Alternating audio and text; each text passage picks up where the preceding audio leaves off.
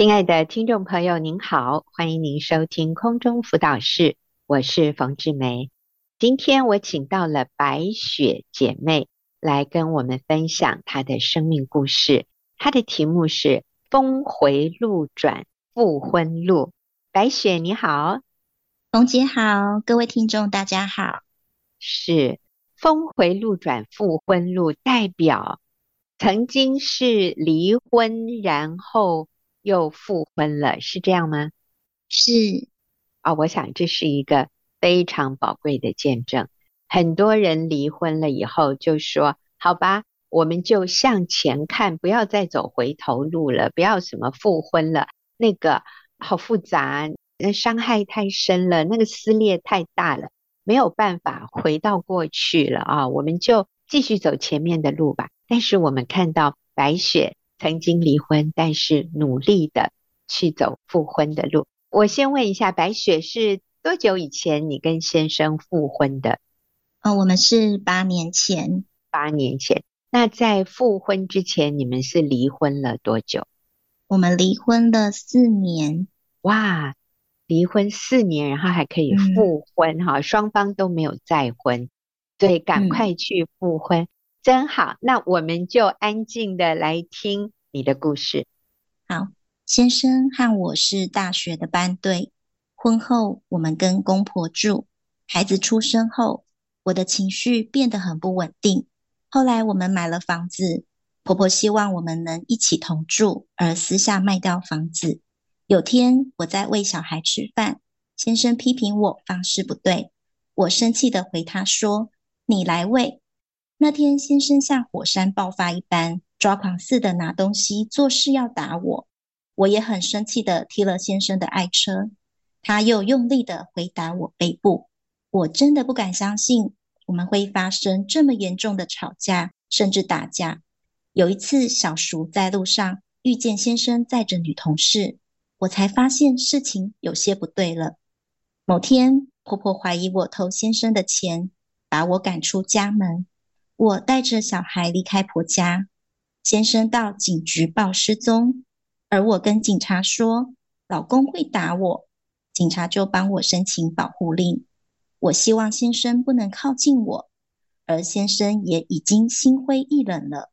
我们似乎越来越没有退路了。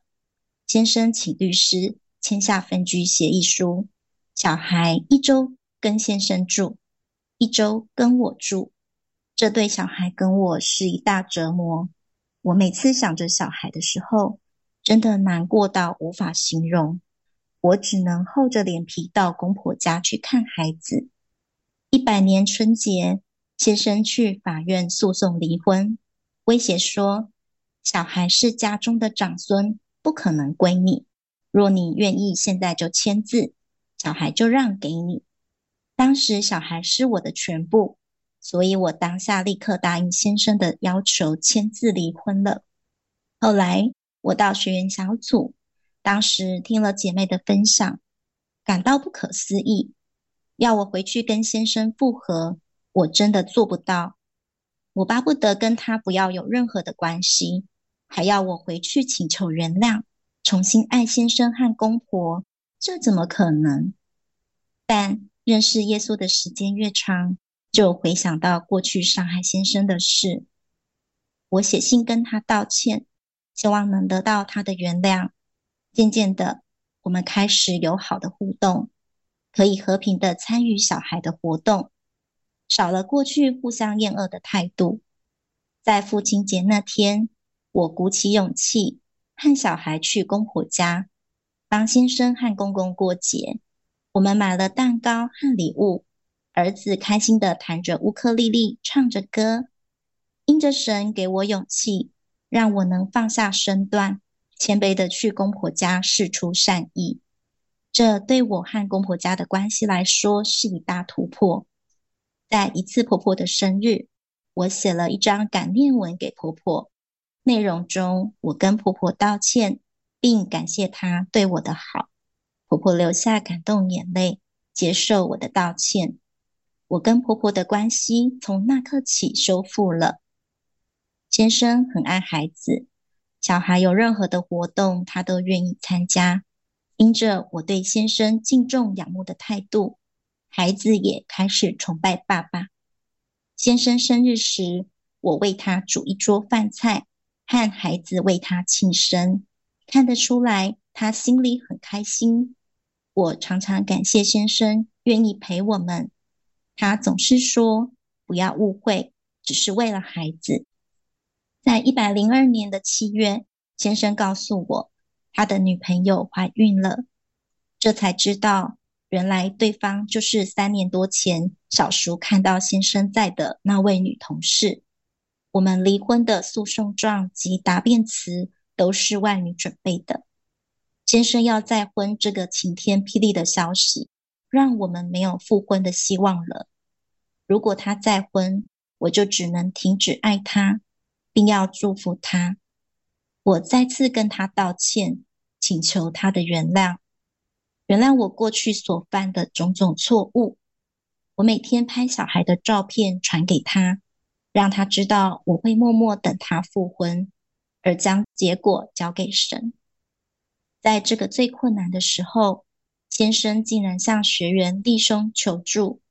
弟兄回复：一、离婚不对；二、离婚后又与异性交往，三、未婚怀孕，这些都是圣经中所说的罪，而罪的代价都是痛苦的。做任何决定都不能讨好任何人，现在只能按着圣经真理来做取舍。一、你与前妻虽然已经离婚，但圣经的婚约是一生一世的。二、你与女友目前仍未婚，只是怀孕，所以你应回去与前妻复合。三、应给予目前的女友赔偿，包括小孩的赡养费，一笔付清。最好与前妻一起讨论这项决定。但这个建议对先生来说是何等困难！我跟神祷告，神给我一人信主。全家得救这句话，我除了尊重先生的决定，不给他压力，又要站稳自己的立场，继续走复婚的路。因为神所配合的不可分开。外女生产后，先生承受着外女和对方家人的压力，不得不离开我们。过去的任性，以为离婚就一了百了。却让自己和家人付上如此惊人的代价。好，我听到白雪这样的分享，感觉好像越来越绝望，好像越来越没有盼望。原来只是夫妻两个人吵架，还有动手，后来就申请保护令，就是这个冲突是一直一直往上升的。然后最后，先生就诉诸法律诉讼，要求离婚，然后讲条件说：你如果签字，小孩就给你，因为白雪爱孩子，所以就好。为了能够有小孩的监护权，就签字了。签字之后，当然先生似乎他感觉他现在自由了，他可以。肆无忌惮的，没有任何约束的，可以跟外女交往，然后外女就怀孕了。怀孕以后呢，要复婚的机会是不是更渺茫啊？但是白雪说，其实她认识耶稣以后，她就越来越看到自己过去不对的地方，所以她。向先生道歉，向公婆道歉哦。我觉得先生也可以感受到这个前妻里面越来越柔软，哇！所以他现在的挣扎也越来越大。这边有孩子，可是跟外女那边也生了孩子了。现在他要怎么做取舍？在我们做节目以前，白雪她跟我说，其实上帝在这个时候就。动了非常奇妙的工，诶，我们没有去过问，我们也没有去掌控或者去主导。但是，当我们信靠神，我们愿意走复婚的路，我们就看到上帝开始做奇妙的事。白雪，你要不要跟我们分享一下，在你不知道的时候，上帝做了什么？在那一段三个月的时间，透过婆婆，就是后来稍微的透露，先生跟婆婆一起跟外女的妈妈好像就是有一些冲突，最后就决裂了。那先生当时他是很愿意的，就照着李哥的建议，就是给予一笔赡养费，但也被外女所拒绝了。呃，双方决裂之后就没有再互动了，一直到如今。是，而且白雪说，其实你们夫妻离婚之后，你知道那个外遇就没有那么好玩了耶。好，他们就 开始也是吵架，然后也是。很多的冲突，然后发现外女怀孕，那可是只要我们这一边没有放弃，嗯、所以各位我说啊、呃，就是先生没有跟对方正式的进入合法的婚姻之前，其实我们都是有机会的。那白雪，你要不要分享有一次在婆婆家发生了什么事？嗯、那一天是我带着孩子回去看婆婆、看先生，然后刚好外女就来了。那她看到呃我们在家里的时候，我那时候先背对她，她就说：“哦，你怎么这么不要脸？你怎么来到这里？”那，我当时是很害怕，其实是手一直发着抖。但是我后来就是转过去跟他说：“我是回来复婚呐、啊，我是回来。”跟我老公相处，我是很理所当然的。接下来他就很生气的揍门、踹门，然后就走了。哦，真的，所以他也是不战而退啊，就有啦。他有先来骂你说你很不要脸呢，你干嘛来这个地方啊？对。但是我们看到就是白雪没有凶回去，你是很害怕，但是你是很镇定的。嗯，对他说：“你再讲一遍你刚讲的话，我觉得这个可以笔记记下来。你说什么？” 嗯，我就是很坚定的告诉他说：“啊、呃，我是来复婚的，我是很理所当然的这样子。哦”是，嗯，我来这里是要跟我先生复婚的，我来这里是理所当然的。嗯、所以你知道吗？当我们很坚定的告诉对方。我们真实的身份，我们不是不要脸，我们是勇敢的，要来把先生追回来哈。那对方他这样子骂你、责备你，其实他是没有立场的。那这个时候他生气、他失控，我觉得更显出他的脆弱，更显出他的没有立场啊。就是说。他是没有立场赶你走的，而且因为你跟婆婆也已经恢复了关系，婆婆都没有赶你走，你先生也没有赶你走，嗯、那现在变成他是外人，你们是原本的原配跟孩子啊，我想这个好重要，所以我们要很清楚的能够分辨哪一些是谎言，是我们不需要接受，我们不需要相信的。我们是原配，我们理所当然有第一优先，可以把先生追回来。所以他说你很不要脸呢，那我们就不要说你才不要脸，你要不要跟他吵架？但是我们是可以很坚定的表达真理，他就自然退去了。刚才白雪也提到说，在这段时间里面是婆家跟。外女那边的家族起了很大的冲突，所以就不欢而散。我就想到，在旧约圣经里面，其实以色列人面对强大的仇敌的时候，以色列人是根本没有胜算的。你在兵力上，你在武器上，各方面其实是。好多个这样的故事，不是只有一两个而已。如果我们读旧约，我们看到基甸当时是这样啊、还有以色列人跟他们的一些仇敌打仗，军队的比例是不成比例的，就是以色列人都是处于劣势的。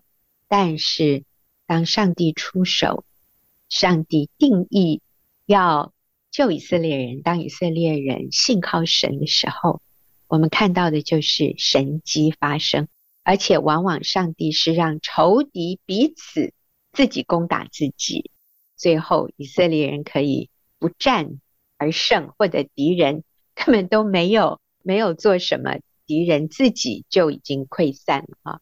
那就是上帝行的神迹。那我在这里看到白雪。愿意信靠神，坚定的挽回婚姻，上帝就替你征战，替你的家，替你的婚姻征战。好，那你告诉我们最后怎么样？最后就在先生离开三个月后，他来看我们。当我得知他没有再婚并离开外女，我心情错综复杂。但我知道这是神要给我们的第二次机会。最后，先生按着圣经的教导。选择了我们，我们登记复婚的日子是三月四日，意味着我要爱你一生一世。现在先生和我总是同进同出，先生任何事情都跟我商量，我成为他倾诉对象和事业的得力助手。神奇迹式的翻转我们的婚姻，也让我们的孩子拥有一个完整的家。后来先生决定让我辞职回家。照顾家庭和孩子，我们的婚姻回到神所设立的次序中。这苦难原来是神化妆的祝福。我更要继续紧紧抓住我们这一位伟大的神，将一切的荣耀都归给我们的神。阿门。好感人。嗯，好，我们休息一会儿啊，等一下回来我要继续访问白雪几个问题。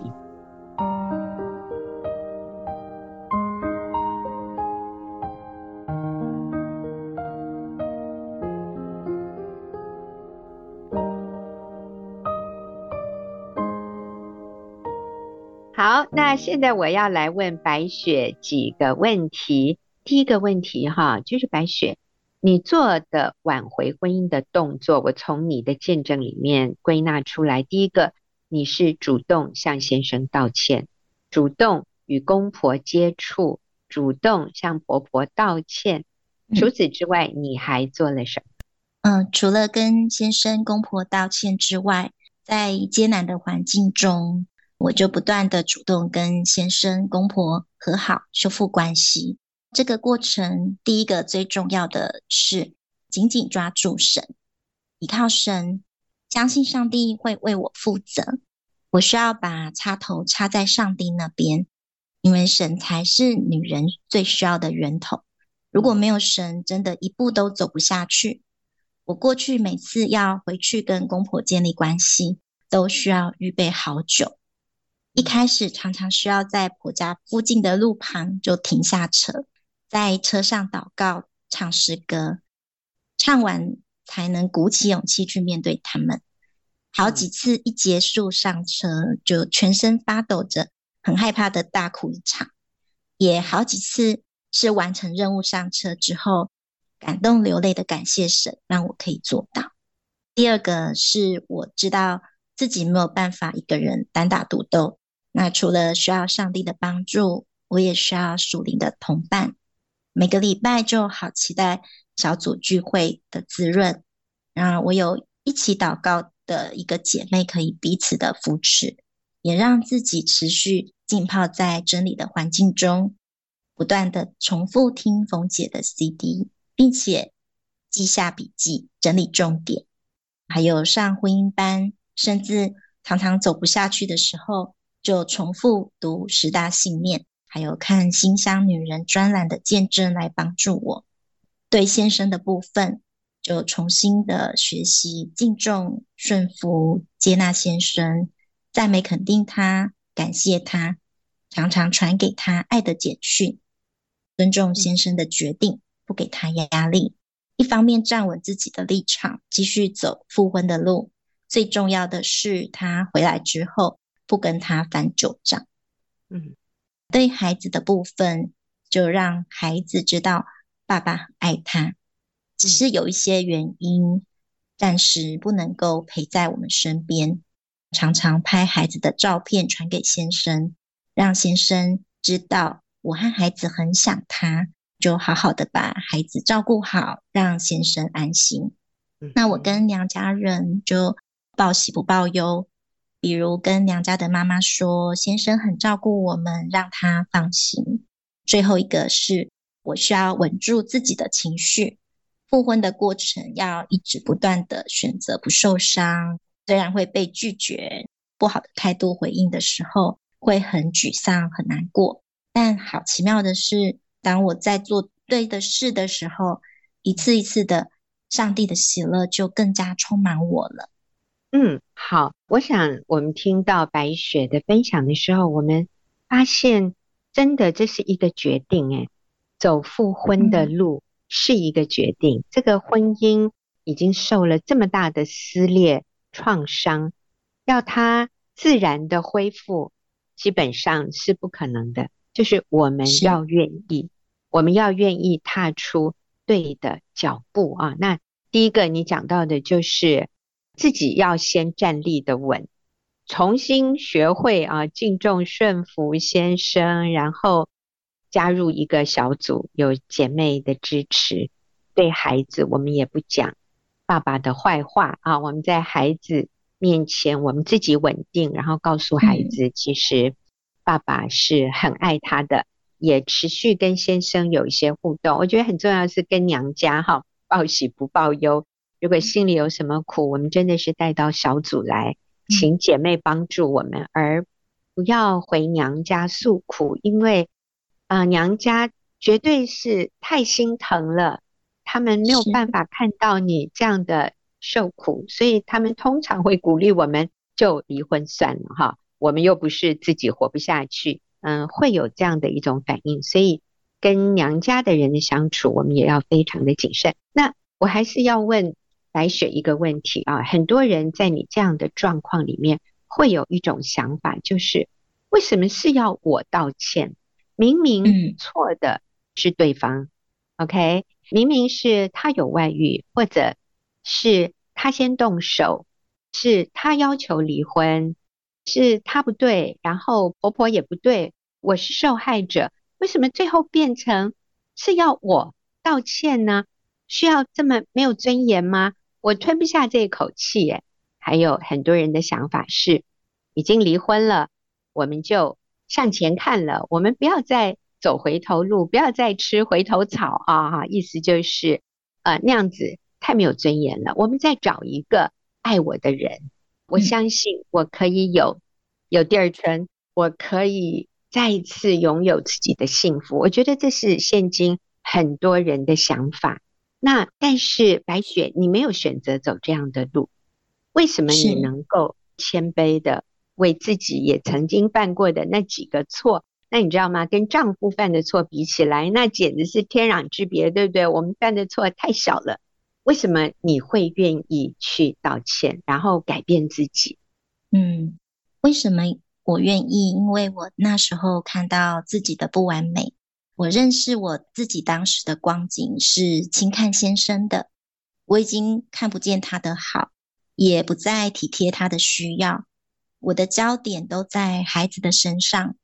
嗯，那因为我那时候很骄傲、任性，逃避面对问题而离家，这些种种的错，就让我更愿意承认是我伤害了先生。以前我一直在被害者的角度，但我想到这些，自己就没什么可以夸的。到现在就觉得好感谢神给我机会，能跟先生道歉，重新修复关系，这是何等莫大的恩典。其实刚到妇女小组的时候，小组长要我复婚，我实在做不到。我也曾想过，只要一个人好好带着孩子过生活就好了，好轻松哦。也曾想过，呃，如果我主动去示好，先生跟公婆家人要怎么看我？那他们怎么在背后说我的呢？我复婚是不是也害到外女的孩子没有父亲呢？我应该成全他们吗？这些都是我曾经想过的。那想到这些，我就越不敢去做，因为这些都是谎言，只会让我离真理越来越远。但当我越确信自己在基督里的价值，我是上帝所配给先生的妻子，不是外女，也不是别人。当我们的婚姻关系更确定的是，在上帝的眼中是盟约，一生一世，至死不离。我需要为真理而活，走真理的道路。因此，不论复婚的结果如何，我就愿意背弃十字架来跟从主。相信这是上帝的心意，也是神所喜悦的。阿门。最后，我也要请白雪给一些目前跟你曾经有类似的经验的人啊，就是他先生有外遇，或者他先生要跟他离婚，或者甚至他也已经离婚了。想要复婚，你会给这样的人什么建议？所以第一个，你给那些想离婚的人，你会跟他们说什么？然后第二个，对那些已经离了的人，你会给他们什么鼓励和建议？嗯，对于想离婚的人，那离婚是不能解决问题的，只会带来无止境的伤害，对孩子的伤害更是大。我们需要为自己的婚姻停损。那希望你能放下离婚的念头，为你的婚姻再做努力。对复婚的人，就是我真的很想要对你说，你做最正确的决定，勇敢的去把你的配偶追回来，趁他还没有再婚之前，抓紧时间，倚靠上帝，相信在人不能再神，他凡事都能。但是复婚能不能成功，我们就把结果交给神。嗯，好，那我刚刚还有另外一个，就是如果先生身边已经有人了，哦，不管你们有没有离婚或者已经离婚了，嗯，先生身旁就是有一个外女啊，那怎么办？对于先生有外遇的妇女，嗯，我要跟你们说，不要放弃你的丈夫，要留一条给他回家的路。上帝不会让我们白白的受苦。好，所以不管怎么样，就是。不要放弃婚姻，不要离婚就对了。是，是哦，真的好，谢谢白雪，谢谢你的见证，也谢谢你给妇女们的建议和鼓励。好，那我们休息一会儿啊，等一下就进入问题解答的时间。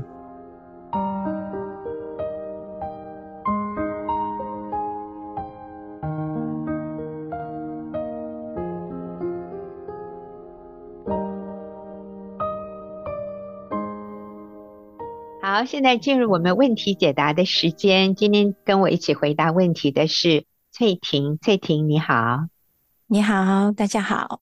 是，好，那我们今天第一个问题哈，是因为姐妹她问的，她说手速安长中如何克服孤独感和一个人带孩子的辛苦、自怜、无助、无力，尤其当事人是不信主的家人。基本上，这位姐妹她问手速安长，就是可能一个人他是离婚，或者他是丧偶，或者他是单身，而他就决定我就不结婚了哦，所以我就是过一个单身的日子。在这样的一个情况里，我们如何克服孤独感和一个人带孩子的辛苦？当然，我在想，这个人可能是。离婚的啊，他说这是他的家人。圣经没有说一个离婚的人可以再婚，除非配偶过世。因为神对婚姻的心意就是一夫一妻，一生一世，至死不离。所以如果离婚的，那我们就手宿安长，就是我们不再婚，我们也不要想再什么谈恋爱，我们就是持守圣洁。单身这样的一个单纯的身份，可是这位提问的说，那一定会辛苦啊，也会自怜，可能无助无力，那这时候要怎么办？所以我请翠婷来回应好吗？嗯，是，我不否认哈，在这种情况，比如说他的配偶如果跟他离婚了，然后呃又去再婚了。啊，他一个人要去带孩子，它里面的孤独、辛苦、自怜和无助无力这些感受是真实的，但是会有的这些感受，哈，它的根源是因为受伤，不是他需要处理这些孤独这些感受，他需要得到的是医治，就很像说一个人他受伤啊，流了很多的血，我们的重点应该不是要用什么来清洁地上的血渍，而是要如何去止血。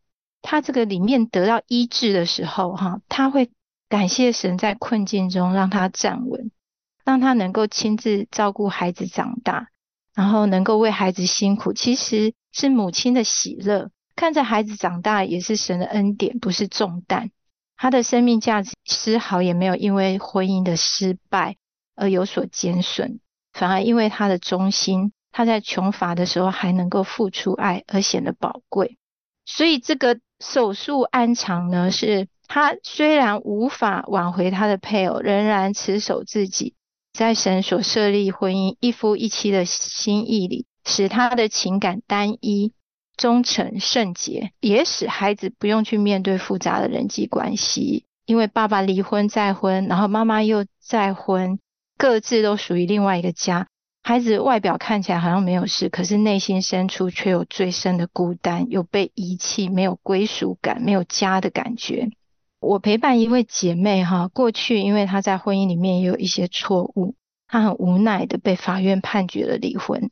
离婚后，先生把孩子带离，然后立刻就去再婚。姐妹虽然失去了丈夫，也失去了孩子，就在这样跌到谷底的时候，她才发现，哇，她看得更清楚了。他深深的经历到，只有真理能够调整、重新整理他内心的混乱。所以，是不是基督徒不是重点？因为圣经讲的真理，其实是圣经的真理，其实是最理性，也是最感性。只要你的心是愿意接受、是纯净、是愿意调整的，你就能够感受到那个是真实的，能够帮助你。所以他在真理里面重新整理他自己，他发现只有耶稣的爱能够医治他，完全的浸透滋润他干渴的心。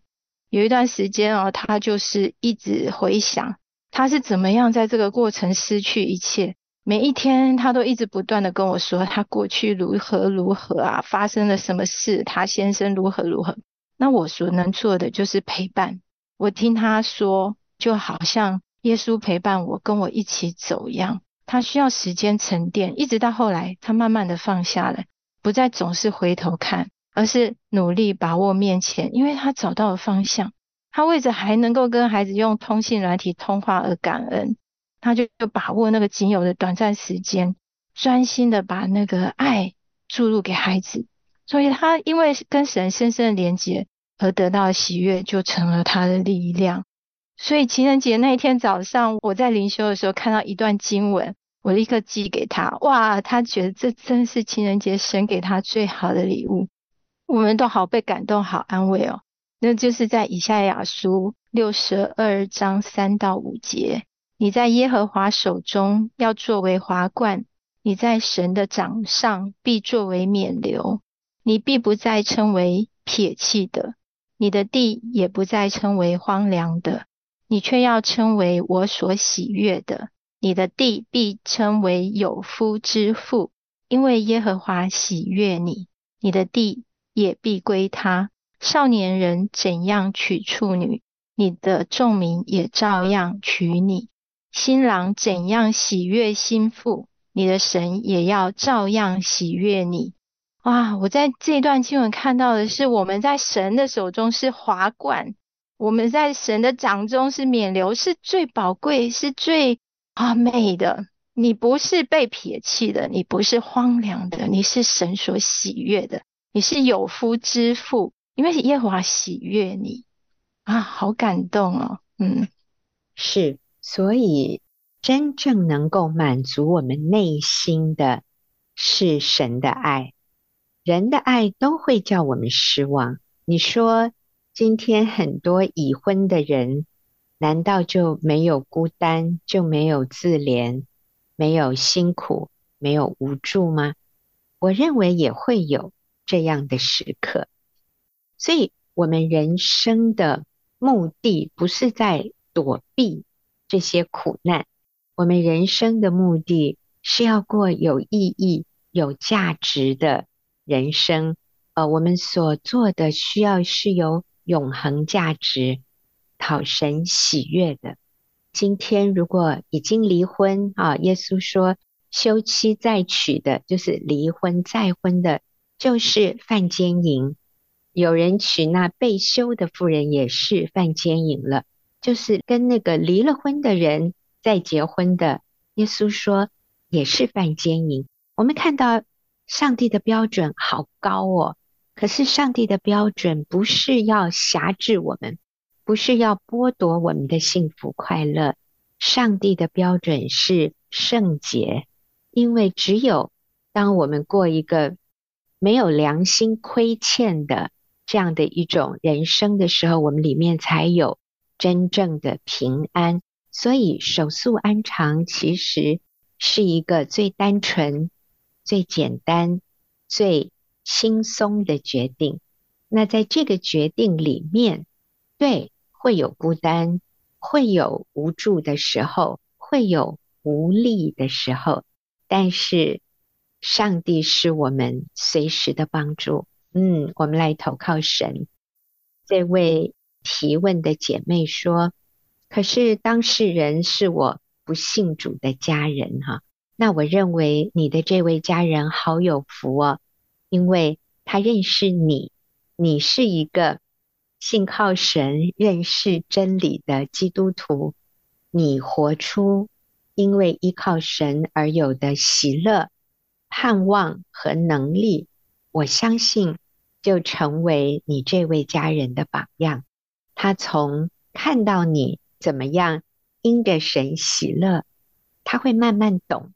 你就分享刚才翠婷的这段经文，《以赛亚书》六十二章。三到五节，五节，对，你可以读给他听。诶，我想这些话都能够安慰他的。这位姐妹，你好棒哦！你好爱你的家人，他非常的幸福，因为他有你关心他。你活出基督的生命，我相信他就越来越靠近基督，越来越能接受这个信仰。好，我们休息一会儿啊，等下再请翠婷来回答。另外一个提问，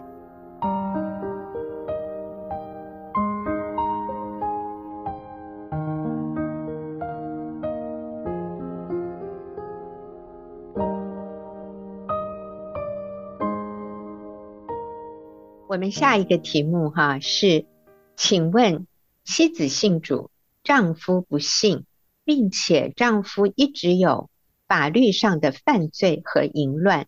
可以选择离婚吗？翠婷，我想这位姐妹的意思哈，她说这对夫妻，妻子是信主，可是丈夫不信，而这个丈夫哈，他说有法律上的犯罪，我想就是他有做一些犯法的事，也有淫乱的事情，这个妻子可以选择离婚吗？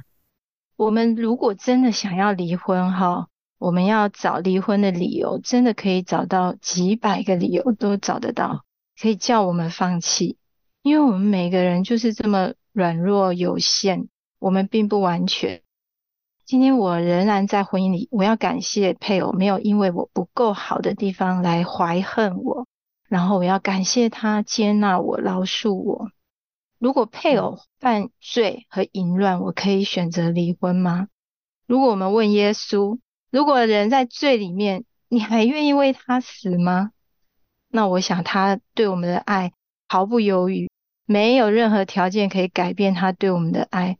他甚至为我们的罪死，为了要拯救我们，而且他教我们要爱不可爱的人。他让日头照好人也照歹人，他不愿一人沉沦，只愿人人悔改。所以没有什么可以改变他对我们的爱。他是怎么看待罪人、犯错的人？我们也应当这样看待犯错的人。他不是论断，他是怜悯，他是用爱来使我们悔改。那我想在这里很重要的是，因为婚姻是一个盟约，你知道盟约跟契约是不一样的。契约通常就是有条件的，就是你必须持续一直做到。这些条件，否则我们这个契约是可以终止的。可是盟约就不是这个意思，而婚姻是一个盟约。神或者我们说，上帝与以色列人之间，他也是立了这样的一个盟约啊。那基督与教会之间也是这个盟约。那这个盟约哈、通常是以爱、忠诚为出发点，而且它是用人一生的人格、品格来做一个保证。所以，在一个盟约里，绝对是两厢情愿，而且不是一个利益或亏损的一个关系。就不是说我一定要得到什么利益，或者你一定要给我什么利益，我才继续持守这个约定。也不是说，如果你让我受了什么样的亏损，我就可以结束这个约定。但是，我想很多人对于婚姻的盟约，是没有一个正确的了解，一个正确的理解。常常我们把婚姻的盟约看成是人与人之间的一种商业的契约罢了哦。那我觉得这是最大的一个遗憾，也是最大的一个问题，就是当我发现我没有得到我想得的利益，我发现你竟然还让我受亏损。那我就要终止这样的一个关系，或者对方发现你也没有满足他的期待，他也想跟你停止。那我觉得这个是对婚姻最大的一个破坏。所以，婚姻是一个盟约，而这个盟约就是不论你表现得好不好，不论你是否让我得利益或者受亏损。我都愿意继续留在这样的一个盟约的关系里。各位，你知道吗？是这样的一种关系，让我们有安全感，感动我们，让我们愿意有更好的表现，改变自己，更真实的爱对方。我认识一位姐妹，她的先生在大概七年前就因为违法，就锒铛入狱。就被关了。其实他先生也有不止一个外女，那在这个过程里面，这些外女都跑光光，甚至外女还落井下石啊，可能提出更多的证据，让这个男人可以被关更久。因为那个外女应该也是被关的，这个外女从他先生这边得到很多的财务的利益。那可是这些是犯法的，外女为了赎罪，所以他就提供更多的证据，让这个男的被关更久啊！所以你知道吗？这个真的是日久见人心哈。我们说路遥知马力，这里面真实的动机性情都浮现出来，所以这位姐妹的先生也彻底看到。这些风花雪月真的是过眼云烟，那真的只有他的原配带着孩子愿意等候他。在这个过程里面，姐妹就是为先生祷告。那最近啊，姐妹接到一个电话，是以前被关的她先生在监狱里面的朋友打电话给姐妹说。呃，我被放出来了，然后我要打个电话给你，替你先生报平安。我也要谢谢你，因为是你影响了你的先生，他接受了基督的信仰，所以就是姐妹的先生在狱中悔改，开始读圣经。他也带了这位跟他一起被关的朋友，一个年轻人信主。然后这个年轻人现在出狱了，就打一个电话来谢谢这位太太，告诉他你先生在监狱里面，我们每天可以读圣经，我们一起祷告。我谢谢你先生带我信主。哇，我们就说，哎呦，怎么有这么不可思议、奇妙、美好的事？所以，我们不要用离婚，不要用抛弃对方。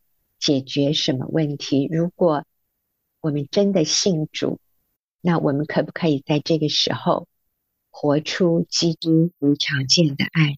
基督爱罪人，那我愿不愿意因为基督的缘故去爱这一个犯罪甚至犯法的丈夫呢？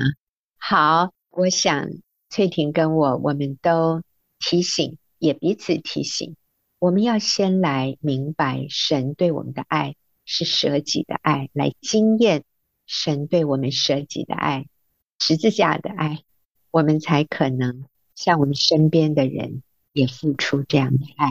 那今天谢谢翠婷，也谢谢听众朋友的收听，我们下个礼拜再会。